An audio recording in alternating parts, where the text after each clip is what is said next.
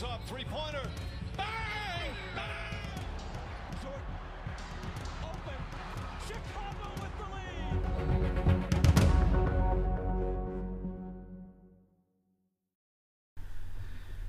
Hey und herzlich willkommen zu dieser ja, etwas besonderen Folge des Halftime Podcasts. Ähm, wie immer bin ich nicht ganz allein hier, denn auf meiner Gegenseite, ihr werdet es nicht sehen, aber ihr werdet es erhören, ist mein geschätzter Mithost Nico. Hi von meiner Seite aus. Und ja, besonderer Anlass, das lässt sich äh, durch zweierhand Dinge erklären. Einmal sportlicher Hinsicht. Ähm, wir haben die, wir sind den Playoffs sehr nah, denn wir sind noch in den ja. Play-Ins erst. Jedoch ist es schon die Postseason, das heißt, die Spiele werden deutlich intensiver und werden dementsprechend auch Thema der kommenden zwei Folgen dann sein, wahrscheinlich, wenn wir Conference für Conference besprechen werden. Das andere Besondere ist, äh, dass wir den nächsten Schritt zur Professionalisierung gemacht haben. wir hoffen, dass ihr das hört, denn wir sind jetzt mit einem neuen Mikrofon ausgestattet. Äh, Gerüchten zufolge haben wir keine Kosten und Mühen gespart, wenn es ums Budget geht. Äh, wir haben ein neues, wir haben eine neue Aufnahmesoftware, ähm, die wir jetzt verwenden und hoffen wirklich sehr, dass ihr ja, jetzt bessere Qualität gewohnt Ja, jetzt haben wir vorhin über eine Stunde lang rumgeschaut, dass äh, ein Klicken, was da war, wegkommt, dass die Lautstärke ungefähr passt. Und wir hoffen, dass es jetzt dann einigermaßen passt. Wenn wir am Ende bemerken, was nochmal irgendwie zu verbessern ist, dann gucken wir das einfach in den nächsten Folgen. Jetzt haben wir aber auf jeden Fall mal ein Mikrofon, was doch mehr kann und doch auch hoffentlich besser ist. Und das leichte Rauschen, was sonst immer im Hintergrund ein bisschen da war, hoffentlich jetzt verschwinden, verschwindet bzw. jetzt verschwunden ist. Und damit dann herzlich willkommen zur Play-In, zum Play-In-Tournament der National Basketball Association, der NBA. Und gestern war der letzte Spieltag der Regular Season und doch auch ein interessanter, was am Ende die Standings für die Play-Ins angeht. Und wir machen das wieder wie immer, wie ihr es schon von der NFL kennt, von den Playoffs. Wir machen es conferenceweise und wir beginnen mit dem Osten. Ja. Und die zwei Spiele lauten, es sind ja immer spielt Platz 7 gegen Platz 8 und Platz 9 gegen Platz 10. Der Verlierer von 7, 8 dann gegen den Gewinner von 9 und 10 kämpfen dann eben um Platz 8 und der Gewinner von 7, 8 ist schon Platz 7. Das heißt, das erste Spiel ist Boston auf Platz 7 gegen Washington auf Platz 8 und der Gewinner direkt auf Platz 7 wird dann spielen gegen Brooklyn. Der Verlierer wird dann gegen den Gewinner aus Indianapolis, äh, aus Indiana Pacers gegen Charlotte Hornets spielen und dieser Gewinner dann ist Platz 8 und spielt gegen die 76ers. Das heißt, das erste Spiel Boston gegen Washington und da haben wir doch zwei interessante Teams. Boston, die wir nicht so weit hinten erwartet haben und Washington nach dem schlechten Start nicht so weit oben. Ja, also Corona hat bei den, bei den Wizards dann doch schon viel mehr Interessen, als wir es dann angenommen hatten. Ähm, der Saisonstart war ja wirklich denkbar schlecht, man ist aber jetzt in sehr guter Form und vor allem wenn wir schauen, okay, wo war das Team zum All-Star-Break und wo ist es jetzt, dann haben wir einen Megasprung. Bei Boston kam dazu, fand ich, also mal hier die Gesamtstruktur nur klar zu machen, das Team war die ganze Saison über nie richtig zusammen auf dem Feld, also fiel immer jemand aus und jetzt ist halt mit Jalen Brown deine Nummer 2 Option, einer deiner deutlich besseren Verteidiger, die du hast, ist jetzt Ja. auch ausgefallen. Saison über übergreifend ist aus. Wahrscheinlich wird es auch nächste Saison ein bisschen ohne Brown kommen. Zwei komplette Gegensätze. Das eine Team ist in den Standings gefallen, das eine hat sich wirklich hochgeklettert wie sonst was. Und ja, dementsprechend, Sagen auch die Record nicht viel aus darüber, wie die jetzt im momentan sondern da ist, würde ich drauf sind. klassischerweise mal schauen, äh, die letzten zehn Spiele. Ähm, und da könnte ja Nico uns wahrscheinlich auch Auskunft zeigen. Ja, gehen wir mal zu Boston. Du hattest vorhin schon gesagt, es war eigentlich die ganze Saison recht ausgeglichen. Das sagt auch der gesamte Rekord von 36 zu 36. In den letzten, Spiel, äh, letzten 10 Spielen vier Siege, sechs Niederlagen. Auch wieder ausgeglichen. Jetzt gestern Nacht natürlich ohne Tatum gegen die Knicks knapp verloren sogar. Was die Defense ganz gut äh, gemacht hat, war, dass sie Randall und Co. auf 96 Punkten nur gehalten haben. Und speziell hinten raus vom Spiel haben sie wirklich defensiv gut gehalten und da überhaupt dann noch eine Chance gehabt.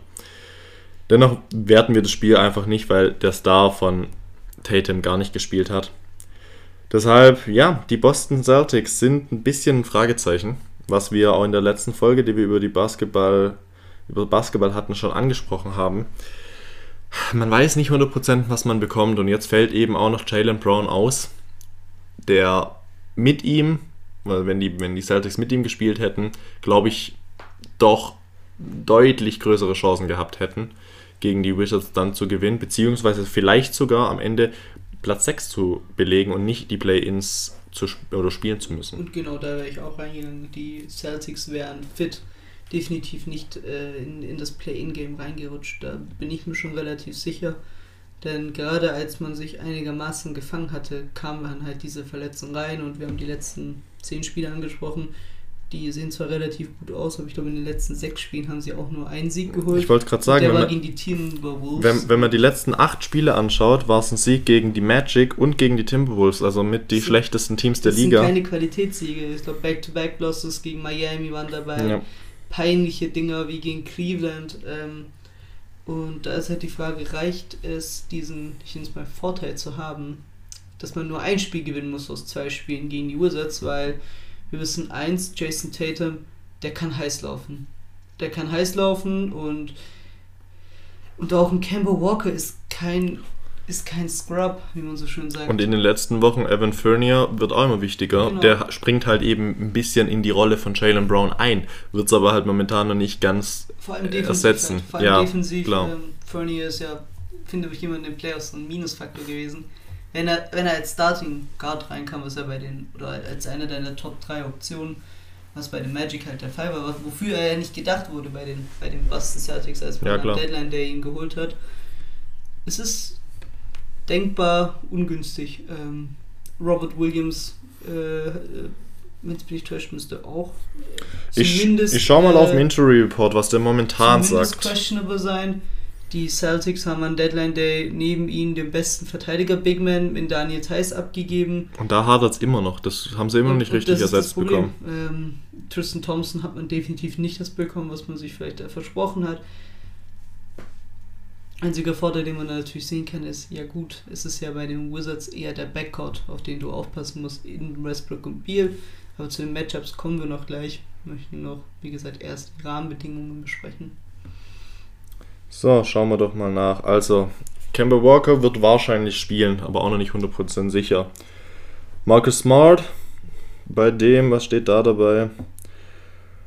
Wird vermutlich auch spielen. Also, das ist natürlich die wichtigste Stütze, vor allem defensiv Ja. in Smart, äh, der dann vor allem eben auch ein Bradley Beal und Westbrook ein bisschen schwieriger äh, das Leben gestaltet, weil das, die zwei sind eben bei den Wizards, kurz um da kurz anzusprechen, die wichtigsten Stützen.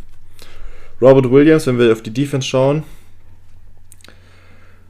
mhm, wird auch fraglich sein, ob er spielt. Kann man momentan noch nicht sagen. Und selbst Tristan Thompson ist fraglich. Das heißt, wenn es schlimm läuft, haben die Celtics Fall ein Riesenproblem. Muss man auf jeden Fall sehr krass auf Skillball dann umschwenken. Taco voll, ne? Taco- Oder Taco Fall stellst du da in die Zone rein. Das wäre natürlich, wäre natürlich auch was. Ähm, denkbar ungünstige Lage natürlich. Ähm, und den Vibe oder diesen Groove, den du da hast in der Mannschaft, ähm, den du die letzten Wochen einfach hattest, äh, dass du dieses verletzungsgeplagte Team bist, der wird wahrscheinlich nicht komplett äh, abfallen. Das ist ein sehr schwieriges Matchup jetzt gerade durch die Ausfälle geworden für die Celtics. Und da wollte ich dich fragen, wie wollen wir es im Ansatz angehen? Wollen wir wirklich, äh, so wie bei den wie beim Super Bowl, wirklich sagen, okay, Head to Head? Wo sind die Vorteile? Oder wollen wir einfach unsere X-Faktoren quasi ausfindig machen? Ich hätte einfach gesagt, dass wir im Allgemeinen eben jetzt kurz, danach eben jetzt noch kurz Ja. Washington aufzählen und dann die X-Faktoren im Spiel nennen. Und ich denke, das können wir dann hinsichtlich zu den Finals Mhm. vielleicht machen. Jetzt kurz dann die Washington Wizards anzusprechen. Da eben eigentlich kommt das komplette Gegenteil. Das ganze Team ist fit soweit. Klar, Thomas Bryant ist out, aber der war schon das ganze Jahr dann Ist verletzt. ja ein Kreuzbandriss. Ja. Und es sind soweit sonst alle fit, Ja. was ganz wichtig ist. In den letzten 10 Spielen stehen sie 6 zu 4. Und wenn wir jetzt die letzten 15 oder so anschauen, stehen sie wahrscheinlich 11 zu, 11 zu 4. Also wir können auf die letzten 23 schauen und dann sind es 17 Siege, die, Ja. verbuch, die verbucht werden konnten. Und viel wichtiger als das, nicht nur, dass Bradley Beal in der letzten Nacht zum Beispiel wieder aufgedreht hat.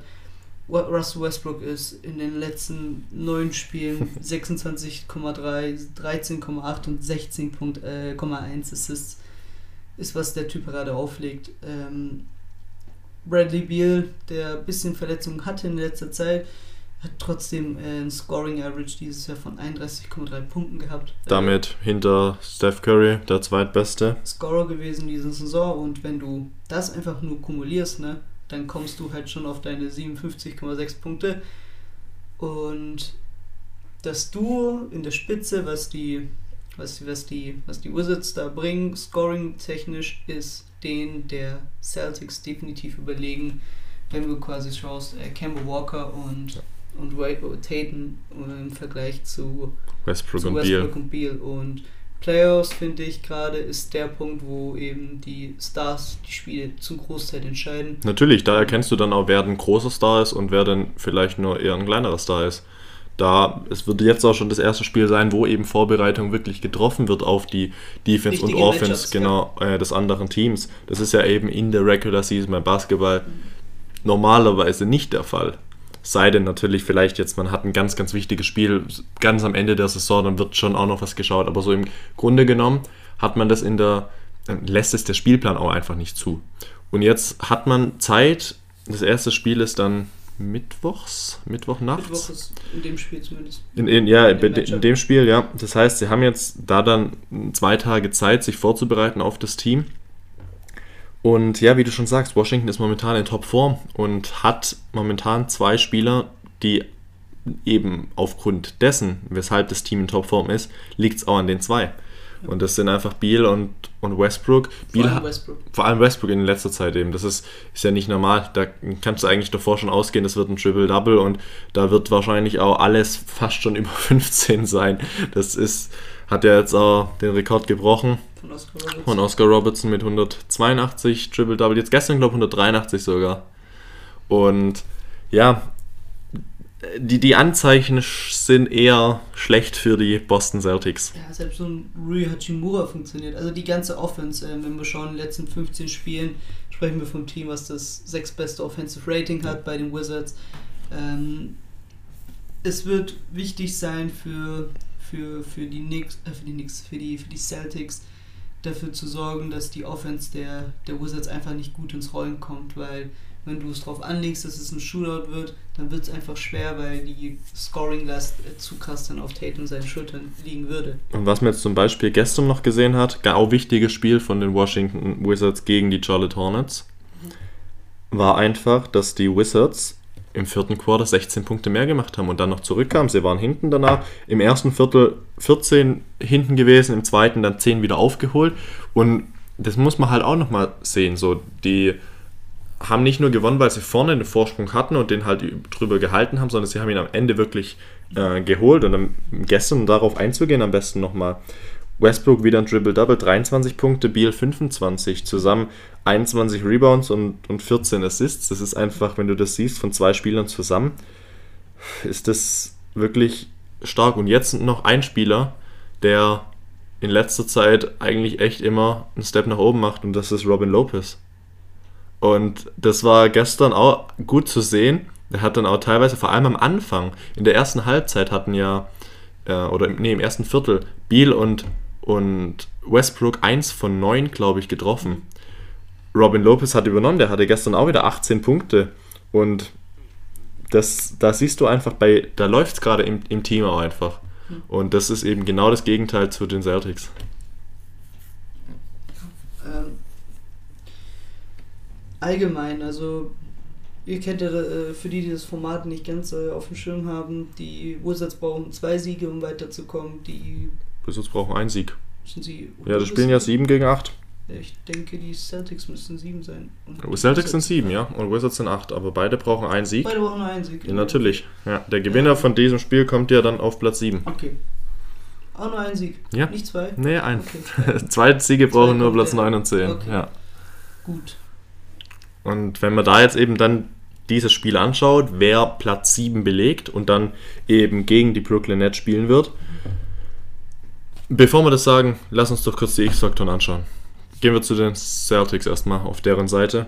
Und da würde ich erstmal den offensichtlichsten und für mich auch der größte X-Faktor und das ist einfach Jason Tatum. Ja. Gewinnt ihr dieses Spiel oder nicht? Er muss übernehmen, ganz klar. Vor allem, wenn vielleicht sogar, wenn, wenn Kemba Walker vielleicht sogar wegfällt. Das wäre dann aber schon too much. Also gleich mal ihn verteidigen. Ja, natürlich, ja.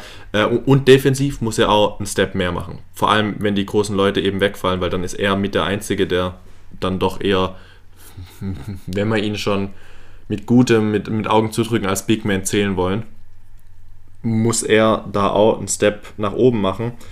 Jason Tatum muss das Team führen auf beiden Seiten und wird wahrscheinlich dann auch viele Minuten auf dem Feld verbringen und eher weniger auf der Bank. Das ist für mich X-Faktor Nummer 1 und der zweite X-Faktor bei den Celtics für mich, wenn Robert Williams spielt, Robert Williams. Zusammen mit Marcus Smart, einfach wegen der Defense und Williams finde ich ja eh, habe ich letztes Mal schon gesagt, für mich hoffentlich ein Future Defensive Player of the Year. Hat auf jeden Fall Potenzial und macht Spaß zuzuschauen, weil er einfach wirklich 100% in jeder Aktion einfach reinbringt. Und da auf jeden Fall natürlich speziell auf der Defense-Seite, um dann eben Russell Westbrooks äh, Layups dann zu verteidigen, die er natürlich mit seinen Drives gerne macht und dadurch auch zu einfachen Punkten kommt und dadurch natürlich auch viele Fouls zieht. Und das ist natürlich auch ein Punkt. Äh, jetzt gestern zum Beispiel bei den Hornets, Brooks, äh, nee, das war nicht bei den Hornets, ähm, vier oder fünf Fouls, ich weiß nicht wer es hatte, vier oder fünf Fouls nach dem dritten Quarter und dann ist natürlich einfacher, dann Drives zum Korb zu gehen, weil die Defense dann natürlich nicht mehr 100% dagegen stehen kann und einen Foul ziehen kann, weil dann eventuell das, ja, der Spieler outfouled ist und nicht mehr spielen kann. Deswegen macht das Ganze sehr interessant und das sind eben die drei Spieler für mich die X-Faktoren. Bei dir? Ja, genauso. Ähm, Kemba Walker ist natürlich auch so eine Sache. Wird er einen guten Tag erwischen oder nicht? Ähm, denn bei ihm ist wirklich viel Licht und viel Schatten halt über die ganze Saison, ähm, vor allem was den Dreier angeht. Der muss fallen. Wenn das klappt, dann kann das eine dann doch schon vielleicht aufs andere. Der kann der eine Stein auf den berühmt-berüchtigten anderen Stein fallen. Ähm, es wird relativ small sein, das Lineup. Ich denke, die Celtics werden mit Kemba auf der 1, mit Smart auf der 2, mit äh, Ivan Fournier auf der 3 und dann als Power Forward Jason Tatum aufstellen. Center dann Tristan Thompson. Der, der fit ist eben. Der, der eben fit ist, ja. Ähm, und dann wird es halt schwer, denn wir, die Celtics haben uns wenig anders halt dazu gegeben, dass man ihnen großartig vertrauen kann. Denn was hat sie in erster Linie ausgezeichnet in den letzten Jahren, obwohl man so gute Offensivspieler hatte? Das war die Defensive. Die Ja. Defensive hat unter Brad Stevens immer sehr gut funktioniert, vor allem was die Organisation angeht. Und das ist halt in dem Fall nicht so. Und das geht auch schon in den letzten Wochen tatsächlich runter, auch wo die Spieler noch fit waren. Und dann gehen wir doch jetzt zu den Wizards rüber, die X-Faktoren. Eine Sache noch zu Walker. Ähm, hat in den letzten vier Spielen, glaube ich, äh, 29,8 Punkte geaveraged. Das wäre natürlich gut, was, ja. was sehr gut, sehr wichtig wäre. Frage ist halt, wie matcht der vom Matchup mit Russell Westbrook? Ja. Vor allem in der Verteidigung, wenn Russ einfach diese mega Athletik hat und Camper unterm Strich dann doch ein undersized Point Guard ist. Dann zu den Wizards. Fängst du mal an mit deinen X-Faktoren erstmal? Ähm, ja, äh, der Backcourt. Der Backcourt muss rulen, der Backcourt muss dominieren und dann gewinnst du das Spiel, um ehrlich zu sein. Es ist halt, für die Wizards wäre es sehr schön, wenn man die Pace hochhält. Wenn wirklich viele Fast Breaks gelaufen werden, wenn man Turnover vielleicht forcieren könnte.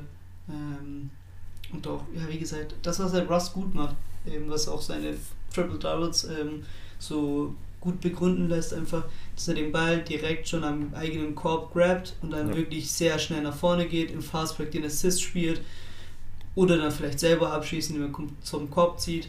Und dann hast du halt auch in diesen ruhigen Phasen wiederum, die du aber trotzdem natürlich nicht so oft haben könntest, hast du mit Bradley Beeline, der Spiele nicht nur closen kann, der allgemein einfach mal gerne übernimmt. Ja, deswegen, da hat man eigentlich auch nicht wirklich einen, da hat man halt zwei Spieler, die das machen können. Deswegen für mich auch die zwei Spieler mit entscheidend, der Backcourt.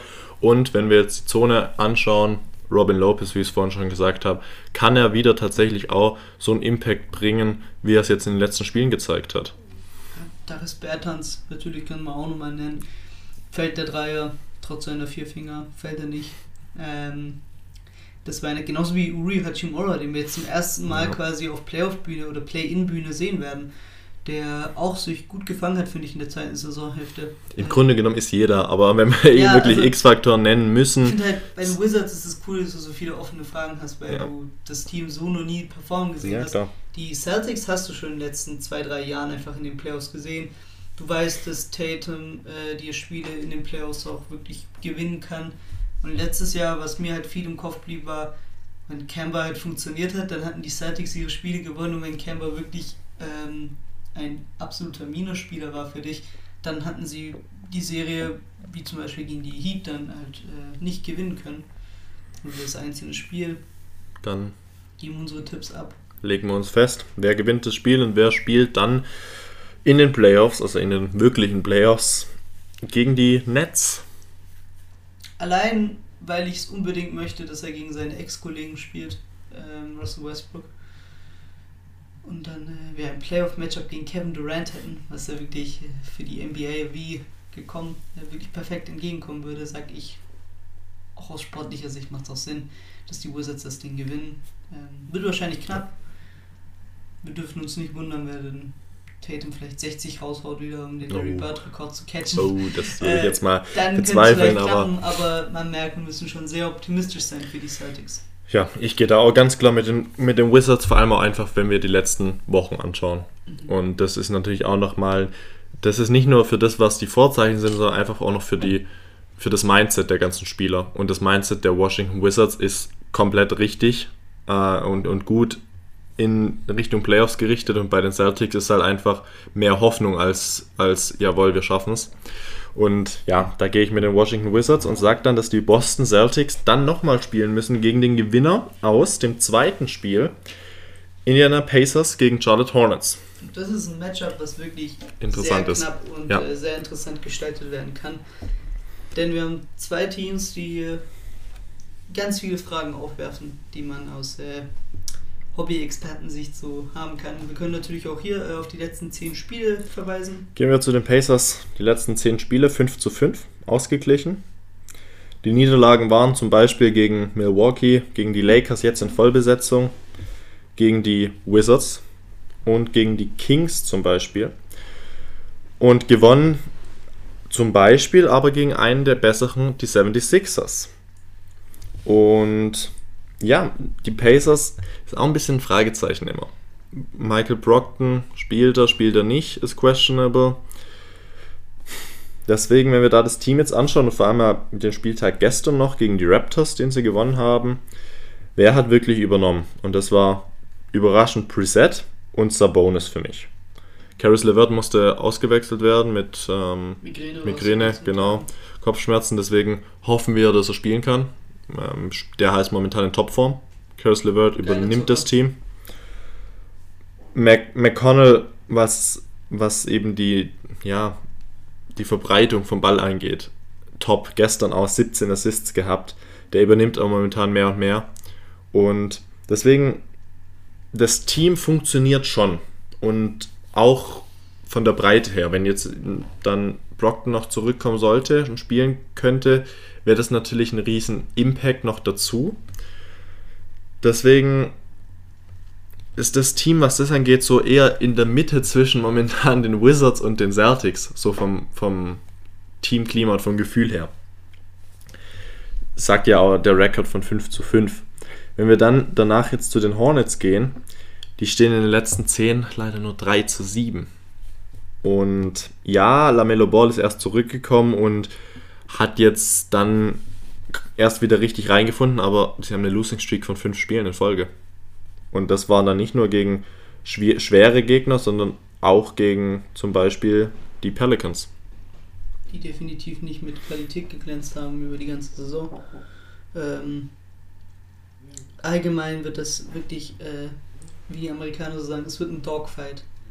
Weil wir haben zwei Teams, die wirklich vor Energie wirklich sprühen, äh, was die Spieler angeht. Und ich finde, das eine Team glänzt da, wo das andere Team ein bisschen weniger glänzt. Ähm, um es mal grob zu formulieren, die Pacers haben halt einen Frontcourt-Vorteil, definitiv. Und die Hornets haben in, in Sachen Power im Backcourt, finde ich, die Oberhand. Nicht im Sinne von, dass man vielleicht ein höheres Scoring Volume, äh, Scoring Volume hat. Äh, da finde ich, ist immer noch Brockton und Caris LeVert meine primäre Option, die ich nehmen würde zwischen beiden Teams. Aber du hast halt einen Graham, du hast einen Monk, du hast einen Rozier. Ball, du hast einen Terry Rozier. Die können halt wirklich schnellen Basketball ähm, spielen, wo du so, wo das Spiel vielleicht dann wirklich ähm, ja, es wird, es wird auf jeden Fall kein Langweiler. Also das können wir auf jeden Fall sagen. Das wird kein Low-Scoring-Game. Das, da wird schon eine Menge abgehen. Und wenn wir dann auf die Gegenseite schauen, Domantas Sabonis spielt mega auf die letzten Wochen, finde ich gerade. Kommt jetzt langsam zu der Form, die er ganz am Anfang der Saison hatte, zurück. Mhm. Das Und- freut mich auch für ihn selber. Und klar fällt Miles Turner aus, aber ich glaube, die, die, die, die Hornets werden trotzdem Probleme haben, auch auf einen Sabonis halt Antworten zu liefern. Das ist das Glückliche bei den Pacers, dass die Miles Turner doch nicht so, also nicht ersetzen können, aber den Verlust minimieren können dadurch. Ich durch halt- zum Beispiel Sabonis. Ja, und also können wir, können wir kurz einen, einen kleinen Cut hier reinhauen. Ähm, ich finde allgemein halt, diese zwei Bigman-Offensiven funktionieren kaum noch in der Ja, stimmt. NBA. Und dementsprechend fand ich, war es eh immer, auch wenn es auf dem Papier gar nicht mehr so schlecht aussah, ist es immer noch unterm Strich offensiv ein eher ein Minus gewesen, dass du halt einen Sabonis und einen Turner hattest. Da fühle ich mich so, es fühlt sich so unleashed an, was gerade was Sabonis angeht. Trotzdem fehlt dir zum Beispiel auf der defensiven Seite Ja, der klar. Impact, den dir Miles Turner reinbringen konnte. Der- Allein die Blocks und nicht nur das ja, eben, also ja. dreieinhalb Blocks in der modernen NBA, wo du halt nicht nur einfach in der Zone rumstehst und Ja. deine Hände hochhältst, sondern wo du wirklich, der Typ tut dir manchmal wirklich Shots blocken, also im wahrsten Ja, Sinne des natürlich, Wortes, ja, klar. trotz seiner Größe. Und dann auch verhindern eben, dass Mhm. es nicht mal zum Wurf kommt, weil er einfach ein super Stellungsspiel hat und die Größe und die Kraft eben dann auch einen Spieler dann ähm, in der Zone dann einfach zu stoppen, dass er nicht den, den Zug zum Korb gehen kann. Weißt du, wo er perfekt passen würde? Wer? Turner. Bei einem Team oder was meinst du? Blazers. Bei Ja. den Blazers wäre wirklich perfekt, Ja. ne? Also bei den Blazers wäre wirklich perfekt. Das wäre das wäre so ein. Das wäre ein Spieler, der dir wirklich ein Level hieven würde. Ja, Aber- das wäre gut, aber darüber geht es jetzt nicht. geht's jetzt nicht. Ähm, genau. Back to the topic, wie man so schön ja, sagt. zu Ähm, den zwei Teams besprochen haben wir sie dann. Also, X-Faktoren ist klar, die Hornets müssen bedacht drauf sein, das Spiel einfach hochzuhalten, weil du hast die Spieler dazu, die halt das Tempo haben. Und für mich, wenn ich einen Spieler rausnehmen muss, ist es tatsächlich schon Ball, wenn ich Okay. einen nennen muss. Es ist für mich Ball, weil einfach mit seiner ja, Möglichkeit, die anderen Spieler einzusetzen. Und das muss er auch. Also es wird dann am Ende nicht auf die Punkte von ihm ankommen und auf die Rebounds. Es wird einfach darauf ankommen, wie kann er ein Spiel an sich reißen und die anderen Spieler einsetzen. Und darum geht es, ähm, glaube ich, bei mir um, äh, was, was ich meine, für Ball. Und das hat er auch schon gezeigt, dass er das kann. Und dann natürlich, wenn er das macht, wird dann Rozier und Bridges und Washington ihre Punkte und Statistiken erzielen da, und, und dann das Spiel auch äh, in ihre, ihre Hände reißen. Das muss klappen. Deswegen da für mich tatsächlich habe ich nur Ball wirklich so als den X-Faktor und dann natürlich hängt das alles mit zusammen, wer, wer, wie das Ganze klappt, wie die anderen Spieler dann funktionieren. Also meine, mein X-Faktor ist Devonta Graham. Ähm, der hatte letztes Jahr 18, und, äh, 18 3 und 7 gehabt. Oder 7,5 sogar. Im Average dieses Jahr ist er runtergefallen auf 14,8, 2,7 und 5 Assists. Dabei ist seine Effizienz auch runtergegangen und wenn er das auflegt, was er letztes Jahr halt aufgebracht hatte ähm, und diesen Schritt halt in den Playoffs dann machen würde, das wäre ein sehr wichtiger Vorteil für die Hornets. Ähm, allgemein, der Backup muss funktionieren. Der, man kann auch, und ich finde, das wäre sehr interessant, wenn die, wenn die, äh, wenn die Hornets einfach klein auflegen. Also wirklich eine Free Guard Offense äh, aufstellen. Vier wäre ein bisschen zu much, aber eine Free Guard Offense von mir aus äh, auf Power Forward, wenn du ganz krank drauf bist, und Michael Bridges und dann auf Center dann PJ Washington. PJ Washington. Mhm. Äh, das könnte ein sehr interessantes Line-Up werden. Ich glaube aber, Cody Seller wird dann doch, doch eher starten. Dann Ähm, wie willst du dann sonst? Wie willst du Sabonis? Das ja. ist die Frage, genau. Und ich glaube, das ist dann doch eher schwierig, wenn du es wirklich mit einer Dreierguard-Formation machst. Und Pacers, wenn die halt mit der vollen Kapelle auftreten, dann schwer. wird's schon sehr schwer, weil Caris LeVert, Malcolm Brockton, Holiday haben sie auch noch, Justin genau, Holiday. Justin Holiday, der sehr gut gespielt Ja. hat in den letzten Wochen, ähm, und dem Sabonis, Und dann von der Bank McConnell und wen haben sie noch von der Bank? Ähm, McConnell, der auch seinen Job gar nicht mal so schlecht macht Ja. von der Bank, ne? McDermott. Ja, deswegen Jeremy Lamb fällt da aus. Wäre natürlich bin ich mir nicht sicher. Scoring von der Bank. Also, Auf jeden Fall sind, ist der Kader auf jeden Fall breiter, das, Ja. das wissen wir. Aber trotzdem ist sehr interessant, also wenn man jetzt da vielleicht kurz die X-Factor der Pacers noch sagen möchte, äh, ganz kurz, wir haben es noch nicht erwähnt. Äh, Gordon Hayward fällt aus. Und Ja. ist für uns auch mit Ja. einer der Gründe, weswegen es schwieriger wird für, Ja. die, für die Hornets. Dann zu den X-Factor der Pacers. Für mich hier zwei. Mhm. Caris LeVert, ganz klar. Wenn ich vor allem die letzten Spiele anschaue, welchen Spieler hast du genau oder über wen hat man geredet nach dem Spiel der Pacers? Über Caris LeVert. Und da war, egal wie gut die anderen waren, es war Caris LeVert, einfach weil er die Energie reingebracht hat, übernommen hat in den Klatsch-Situationen und das macht immer der Spieler, der eben für das Team mit am wichtigsten dann ist und das eben auch kann und das hat er auch gezeigt, dass er das kann, was natürlich für die Pacers sehr gut ist. Ja, hast du viele Spieler, die das dann in der wichtigen Situation eventuell machen können. Und was dann noch ein X-Faktor für mich ist, spielt Brockton oder spielt Brockton nicht? Wenn er spielt, bin ich bei den Pacers. Wenn er nicht spielt, kann ich es dir nicht sagen. Und deswegen tatsächlich gehe ich eher auf den Backcourt äh, der, der Pacers und bin sehr gespannt. Also das ist wirklich ein Spiel, wo man nicht sagen kann, das kann wirklich Fuchsteufelswild werden. wer, wer da gewinnt. Ja, und du hast mit Levert erwähnt, also die letzten 10 Spiele 25,9, 7,2 Assists, 4,8 Rebounds. Das ist der Levert, den wir alle uns erhofft haben, dass er zurückkommt bei den Pacers, wo wir dann gesagt hatten, okay, da können sie vielleicht als Winner von diesem Trade auch sogar rauskommen. Ich meine, ihr habt es mitbekommen, dieser Tumor, der entdeckt wurde beim Medizincheck, ähm, der Gott sei, Gott sei Dank nicht- entdeckt wurde. der Auch. Gott sei Dank entdeckt wurde und früh genug, Ja. ähm, dass er so stark wieder zurückkommt, ähm, sich halt auf solche Dinge wieder konzentrieren kann, auf diese Top-Leistung, die er als Scorer einfach bringt. Das freut einen. Ähm, und ja, ich denke halt auch, als großer X-Faktor treten die Pacers mit voller Kapelle an. Ja, Ähm, ich gehe davon aus und, und dementsprechend wird mein Tipp sich ja auch in die Richtung begeben. Deshalb, du, mal so du, du, du sagst, die Pacers gewinnen. Weiter, ja. Ich glaube nämlich nicht, dass Brockton spielen kann. Das Und war ja Hamstring, also das ist halt auch. das ist immer so, ja, das ist, Hamstring ist so eine Verletzung, also kurz, das ist die Oberschenkelrückseite, der Muskel, der da verläuft. Hamstring ist so eine Sache, es kann ein Spiel, es kann zwei Spiele, es kann aber auch einfach mal viele Wochen sein. Das weißt du eben nie. Und du, das kannst du auch nicht 100% sagen, das kannst du wahrscheinlich mal einen Tag davor sagen, wie es aussieht. Das kannst du am, am Playday dann sagen, am Game Day. Ich glaube nicht, ich glaube nicht, dass sie spielen. Und dann weiß ich nicht, für wen ich mich entscheide. Und dann gehe ich tatsächlich mit den, mit den Hornets. Weil ich hoffe, dass sie an das Niveau anknüpfen, was sie bis vor zehn Spielen circa hatten. Und das war eben sehr gut. Da waren sie in Position 5, 6. Als An- Lamelo Anwärter, zurückkam ja. und gesagt haben, wow, was geht da wieder ab? Da möchte ich oder hoffe ich, dass sie das spielen und dann glaube ich an die Hornets und würde dann tatsächlich sagen, dass die Hornets gegen die Celtics dann um Platz 8 spielen werden danach. Bei dir wäre es dann Pacers gegen Celtics. Genau, und ab da hat sich unser Bracket dann komplett geändert. Dann gehen wir mal kurz darauf ein, auf die Begegnung eben. Für Ja. Platz 8 dann würde ich dir das Wort geben. Redest, darfst du mal über die Celtics gegen die bei dir dann Pacers?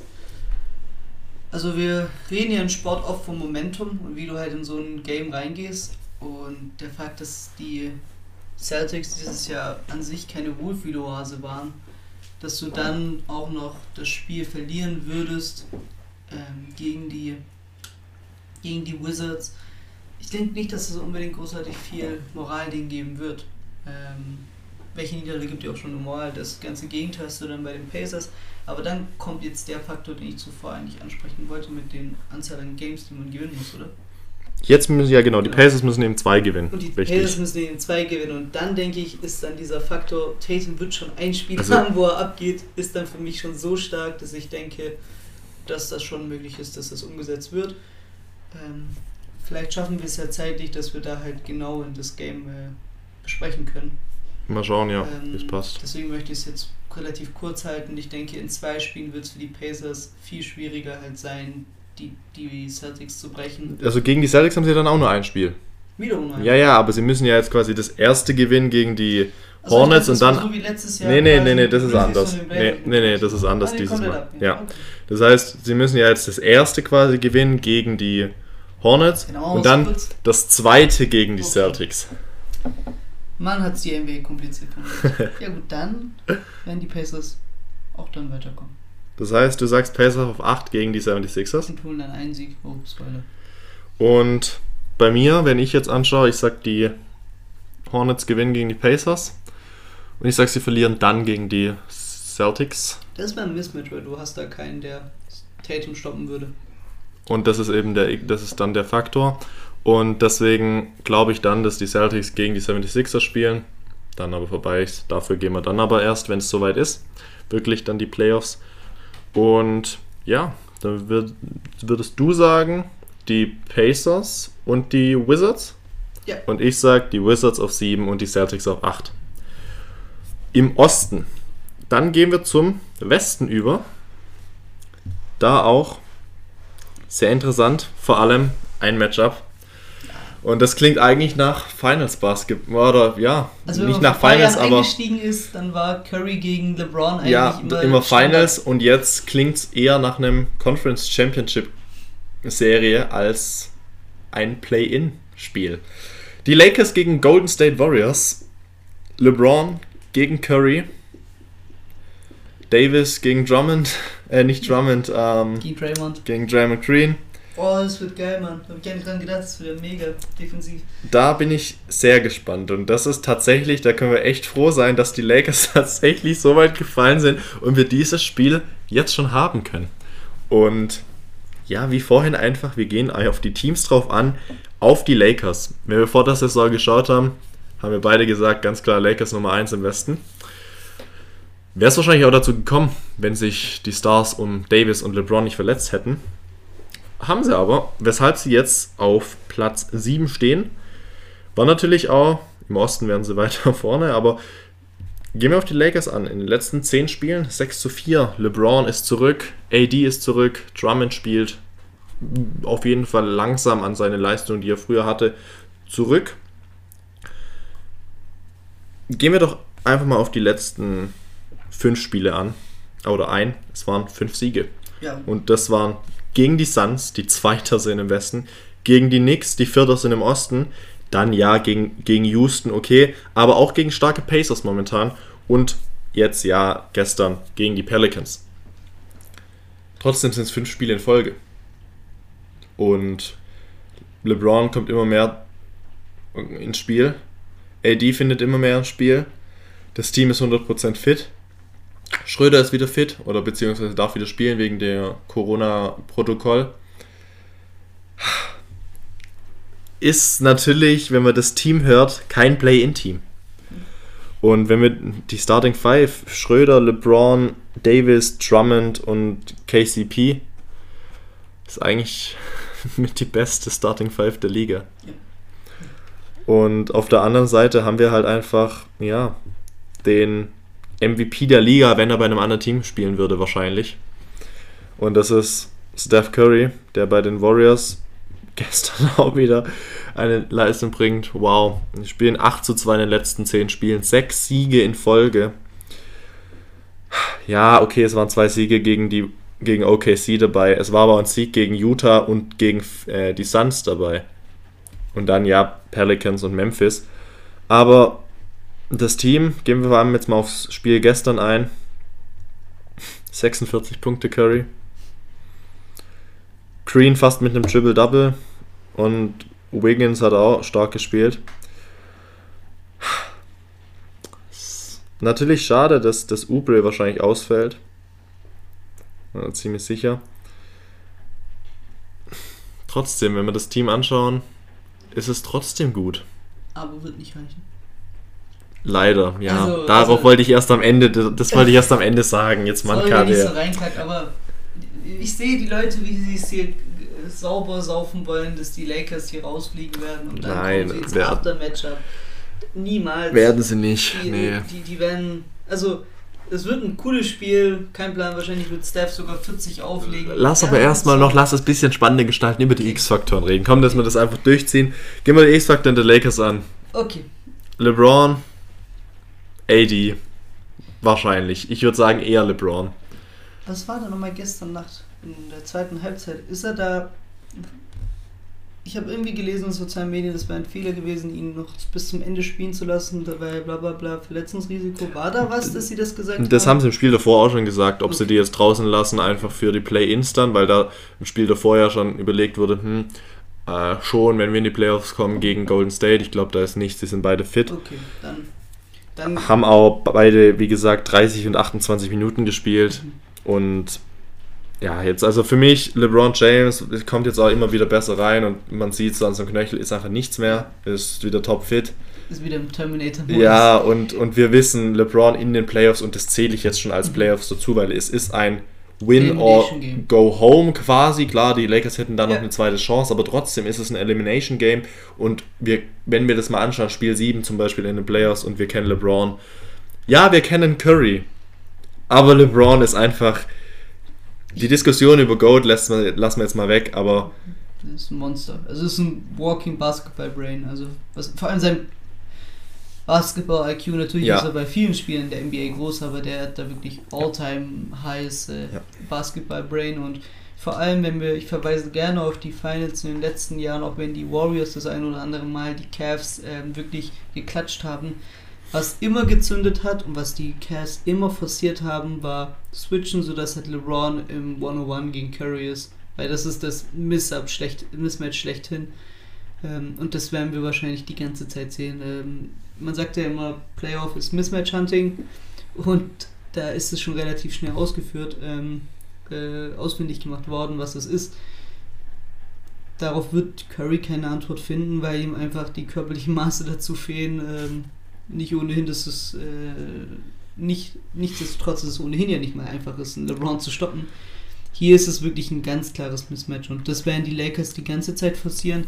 Ich denke auch nicht, dass es auf äh, AD großartig ankommen wird. Ich glaube, AD ich wollte auch wird, gerade wird sagen, mit Draymond wirklich schon beschäftigt sein. ja, Ähm, andererseits hast du natürlich auch einen, einen Andre Drummond, von dem du halten kannst, was du willst. Ich halte nicht viel von ihm. ich weiß, ich, aber der ja, hat seine 12 Rebounds im Average, glaube seit er bei den Lakers Mindestens ist. Also und macht da, was er machen muss. defensiv macht er auch seinen Job und die Lakers sind defensiv immer, trotz den Ausfällen, immer noch, welcher Platz sind sie? Wir Zweitbeste? sind immer noch die Top Zweitbeste, 5 glaube ich. Defensive der Liga, Ja, sag ich, damit wir noch im Rahmen ja das ist mir auf jeden Fall sicher, ja. Ähm, und darum, und, und genau das ist halt das Ass, was halt, äh, was die im Ärmel haben. Offensiv. Und das LeBron, war damals schon ohne Drummond, ohne AD, die beide Defense spielen können. Sehr gut sogar. LeBron und, und AD, die können dir das Game closen. Ich denke, was wichtig, was zählt, ist einfach, dass die Defensive bei denen funktioniert. Und Ja. das ist immer noch als Fundament, als solches immer noch sehr stark von. Ja. Ein Alex Caruso zum Beispiel gibt die defensiven Impact Ja, durch sehr seine gut, Energie. ja. Sehr guten Impact. Sehr gut, sogar. ja. Wird sehr, äh, wirklich ein sehr unterschätzter Spieler, vor allem defensiv. Ja, Leute unterschätzen das. Also dieses Internet-Meme Ja, wirklich das, ja richtig, abgenommen. ja, das Also ist der Typ einfach, er ist eigentlich nur noch so das Meme, was du seit, ja, eigentlich seit letztem Jahr so richtig erst, äh, seit dem Titel, aber ja, er sp- wirklich, halt wirklich vor allem jetzt in der Zeit, wo er dann auch wirklich, wo es dann doch ein bisschen mehr auf ihn drauf ankam, war jetzt nicht so, dass er ähm, das quasi nur bringt, wenn er dann von der Bank auch wenig Minuten hat, er bringt es auch, wenn er viele Minuten hat und vielleicht sogar startet. Ja. Und das ist auch nochmal ein Faktor, wenn du weißt, okay, so einen hast du noch auf der Bank, den kannst du bringen und das ist natürlich sehr gut.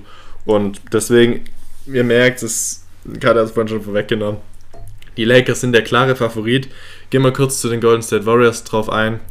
Der Faktor ist einfach Curry. Es, da geht nichts Ja. drauf anderes rum. So, es wird um Curry gehen. Und dann die Frage, wie kriegst du es eventuell hin, LeBron zu Mhm. verteidigen einigermaßen, beziehungsweise es nicht so schlimm aussehen zu lassen auf dem Scoreboard, wie es dann eventuell sein kann. Also die hatten es, also die Prime Warriors hatten es ja immer sehr gut geschafft gehabt, dann halt nochmal zu switchen, dass du dann Ja, irgendwie halt. Steph halt umgehst, aber da waren halt die Mitspieler um Stephen Curry herum, ähm, waren halt ein gewisser Kevin Durant, ein gewisser Clay Thompson und halt ein Draymond Green.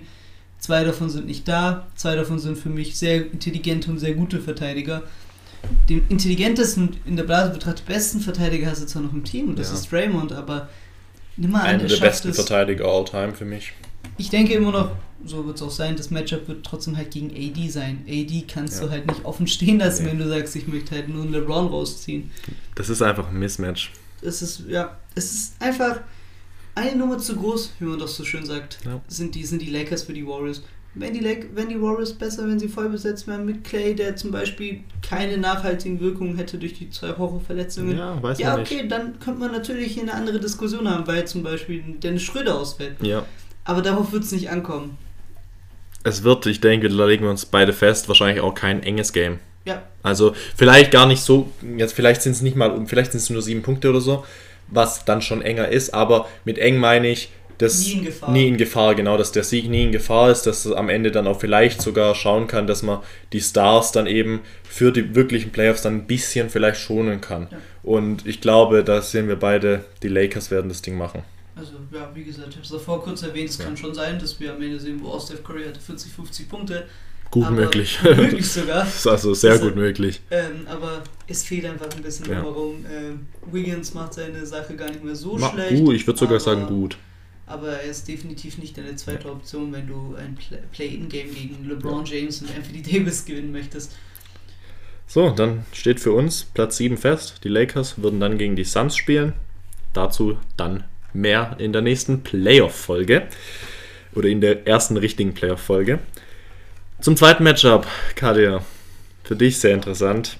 Memphis Grizzlies gegen San Antonio Spurs. Ja. Also, Also- wir fangen mit den Memphis Grizzlies an, um dich ein bisschen noch auf Trab zu halten. Die Grizzlies abgerutscht am Ende dann doch hinter die Golden State Warriors. Das Spiel gestern hat entschieden, dass sie quasi zwei Spiele gewinnen müssen. Das erste jetzt gegen die Spurs und dann das zweite gegen den Verlierer. Und bei uns der ausgegorene Verlierer ist eben dann die Golden State Warriors. Memphis hat eigentlich ein geiles junges Team. Wenn wir jetzt die letzten Spiele anschauen und da die letzten 10 anschauen, ist das ein 6 zu 4, was eigentlich ganz gut ist. Vor allem, wenn wir jetzt nur die letzten 6 Spiele anschauen, ist es ein 5 zu 1. Und da hat man unter anderem gegen die Mavericks gewonnen, die momentan einen sehr guten Lauf haben. Im Team natürlich jetzt Jaron Jackson zurück, der sehr viel Spaß gemacht hat gestern aber im Spielen. Oder besser gesagt beim Zuschauen. Ja Morant, Valanciunas, ja. Anderson, der für mich tatsächlich echt underrated ist in dem Team. Er bringt wirklich einen riesen Impact, vor allem auch defensiv mit ein. Ex-Spur, ja.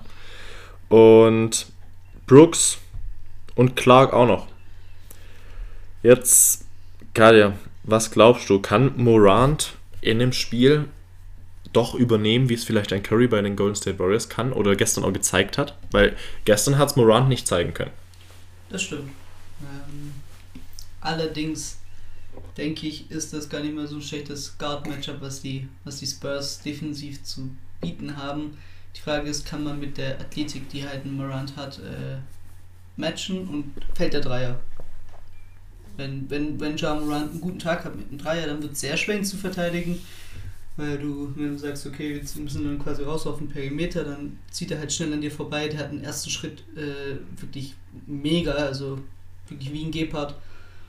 Und dann zieht er an dir vorbei, geht am Korb, macht wahrscheinlich einen Fancy Dank noch dazu, Mhm. hat ein Poster mit, mit Jakob Pöldl dann noch, weil es so schon Spaß macht. Darum geht es halt. Also ihn, ihn festzukriegen wäre so wichtig für die Spurs und ich denke, wenn einer das kann, dann Greg Popovich, der mit Greg Auerbach wahrscheinlich und Phil Jackson, beste, größte Coach aller Zeiten, Ja. den die NBA je so vorgezeigt hat. und ja, also man sagt ja auch, um die ganzen Playoff-Phasen schon mal durchzuhaben, ne, das Playoff-Time ist Coaches-Time. Und ja, es ist halt, es ist Greg Popovich, was soll ich sagen? Ich denke, da kann man sich aus Spurs Sicht berechtigte Hoffnung machen. Die. äh, Ja, aber jetzt erstmal erstmal noch die zu den Grizzlies. haben, äh, Brandon Clark haben die ja das Injury Report avoided, wenn ich es richtig gelesen habe. Ich glaube, ja. Ähm, das ist halt wichtig. Ist Brandon Clark dabei? Wenn du Brandon Clark dabei hast und einen Jared Jackson Jr. und einen Ja Morant, dann kann das dann wird es vielleicht schwer für die, für die Spurs zu matchen. Ich denke, Jackson ist in der Zone ein Mismatch gegen Jakob Pöltl, aber auf dem Perimeter ist es ein Mismatch für Jakob Pöltl wiederum.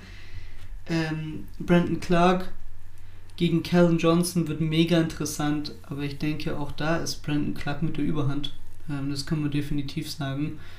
Und dann, ja, ähm, Ja, Valanciunas nicht zu und dann vergessen. kommt halt noch Jo- Junis Valanciunas, mein Lieblings äh. Ich, jedes Jahr drafte ich ihn, Und jedes Mal gibst du ihn ab. jedes Jahr gebe ich ihn aber auch wieder ab, ähm, wenn er mir nicht das gibt, was ich mir hoffe.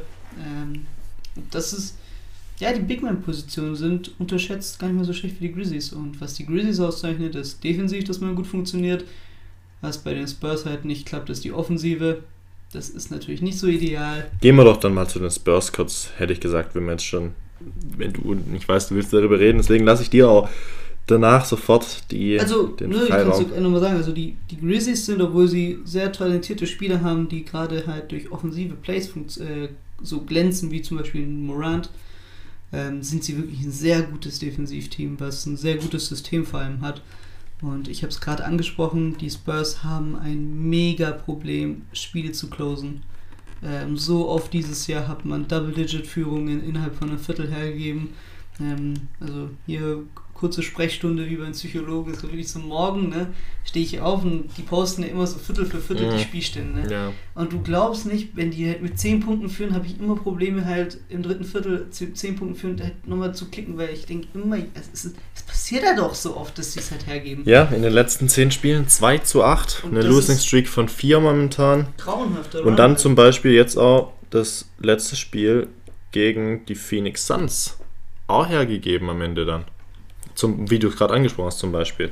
Ich weiß nicht, ob es da eine Double-Digit-Führung war, aber auf jeden Fall trotzdem hergegeben am Ende. Und deswegen ist es sehr, sehr schwierig, dass die Spurs da was machen können. Aber wir haben mit Pöttl einen wirklich guten Verteidiger die Saison. Der Valanciunas, was das angeht, defensiv gut in Schach halten kann.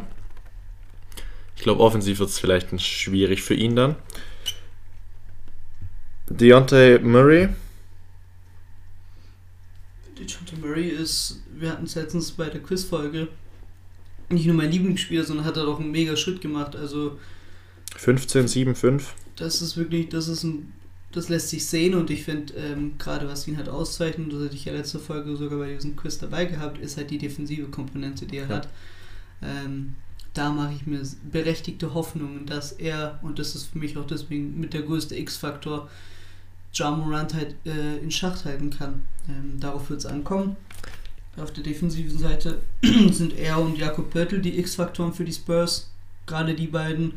Und offensiv musst du halt hoffen, dass äh, DeMar DeRozan wieder einen guten Tag erwischt. Ähm, Ja, der Star des Teams. ist offensiv ganz klar der Star des Teams. Ähm, und ja, was halt ich immer und immer wieder sage, dieses Team hat halt Konzentrationsschwächen. Also viele wirklich unnötige Niederlagen. Die Spurs sind für mich das unberechenbarste Team der Liga. Ha, ja, das ist da auch nochmal hier. Unberechenbar, auf jeden Fall. Letzt gegen die Bucks haben sie gewonnen und zwar mit 146 zu 125. Du hast alles bei denen. Also du kannst, du kannst solche Spiele haben, dann kannst du halt wirklich so Low-Scoring-Games haben, dann kannst du wirklich äh, 20-Punkte-Führungen hergeben. Es ist alles möglich. Äh, Ich vertraue dann doch immer noch äh, Greg Popovich, dass er dem Team die Ansprache gibt, die das Team braucht. Kurze Frage, spielt Paddy Mills? Ähm, Hat gestern nicht Gestern gespielt. nicht gespielt, aber müsste dabei sein. Ja, glaube ich nämlich, könnte ein X-Faktor werden für Von das, der Bank für das definitiv. Spiel. Ja. Also die Spurs sind generell oder traditionell immer ein Team, was. Vor allem auch die Dreier, was das angeht. Das, ja, genau. Ja, also vor allem, ja. Also, Ja. DeJounte Murray ist kein guter Dreierschütze. Kein guter Dreier. Nee, ja, Pöltl. Calvin Johnson kann einen guten Tag haben, dann kann es klappen. Ähm, Lonnie Walker und äh, Paddy Mills von der Bank äh, sind sehr wichtig. Also gerade Mills, äh, die Spurs, wie kurz angesprochen, prinzipiell immer das Team, was am meisten von einer guten Bank profitiert. Ja. Also sowohl in den Glanzzeiten mit Manu Ginobili, der von der Bank sogar kam, ähm, als auch jetzt ähm, ist das ja die Kronjuwele, die sie haben. Was natürlich nicht so toll ist, weil die Usage der Bank geht ja prinzipiell in den Playoffs immer runter, aber wir reden von Greg Popovich, der weiß, was er macht. Und darauf basiert mein Tipp eigentlich. Ähm, Kurz die X-Faktoren. die X-Faktoren sind äh, bei den Spurs DeJounte Murray und DeMar DeRozan. Auf der, also, und Jakob Pettel. Für mich Rosen und die Bank. Okay. Ähm, die drei sind für mich, die müssen, also die müssen es richten. Ähm, Patty Mills kann natürlich einen saden Tag haben, würde mich sehr freuen. Dann Äh, zu den, zu den Grizzlies kurz. Da- ist wahrscheinlich beide fest. Morant hauptsächlich. Morant und das Brandon Clark halt dabei Ob er spielt oder nicht, Genau. ja. Dann Und- geht's bei dir eher Richtung Fanhoffnung oder Ja, also was soll ich sagen? Also wir reden vom, vom All-Time-Winner schlechthin. Also Greg Popovich ist der most winningest äh, Coach in NBA History und der hat auch das ein oder andere Spiel schon hinter sich. Ähm, der Typ hat Championships geholt. Lass uns nicht lang warten. Was sagst du, wer gewinnt das Spurs Spiel? gewinnen. Also Spurs gewinnen. Es wird zwar wahrscheinlich grauenhaft zum Anschauen, aber sie werden gewinnen und ich werde mir Hoffnung da machen, dass wir die Warriors schlagen. Ganz klar. Dann scheiden wir uns da wieder einmal. Ich klee, ja, ich klee. ich gehe da mit den Memphis Grizzlies und ich glaube, da mache ich mir die, denke ich auch gar nicht viel drüber nach, das mache ich mir recht einfach. Dann haben wir wieder einmal zwei unterschiedliche Spiele um Platz 8. Fange ich mal an, diesmal mit meinem Matchup, das wären die Warriors gegen die Grizzlies. Wieder einmal, wie gestern schon. Es war ja mega knapp, bis Brandon Clark rauskam. Deswegen Richtig. bin ich jetzt gespannt, wie dein Tipp ist. Deswegen ist auch für mich sehr spannend dann. Und ich würde trotz dessen, ich kann nicht gegen, gegen Curry gehen, wie er momentan drauf ist. Und das ist eben das Problem. Und das hat er gestern auch wieder gezeigt am Ende. Und ja, wenn Clark vielleicht nicht raus wäre, wäre es vielleicht anders gelaufen. Das wissen wir nicht. Da könnte ich mir, da in dem Spiel könnte ich mir dann auch vorstellen, dass es vielleicht in Overtime geht. Und ich glaube aber, dass dann hinten raus eben Curry dann, wenn der Dreier läuft, Mhm. und der läuft meistens, dass er es dann entscheiden kann. Ja, da ist der Key-Faktor, glaube ich, auch viel mehr auf Draymond. Ja, Also so dann natürlich für, für, die für, halt für die, ja, ja klar, für, für die Defense dann vor allem auch gegen, gegen die Spieler wie Clark. Aber ich glaube dann am Ende dann wirklich, um das Spiel dann zuzumachen, glaube ich, geht es auf Curry und würde mich dann festlegen, dass die Warriors tatsächlich einziehen in die Playoffs und an 8 gegen Utah dann spielen darf, was dann natürlich ein riesen Mismatch sein wird. Aber ja. Und jetzt du, du lachst schon ein bisschen, was sagst du?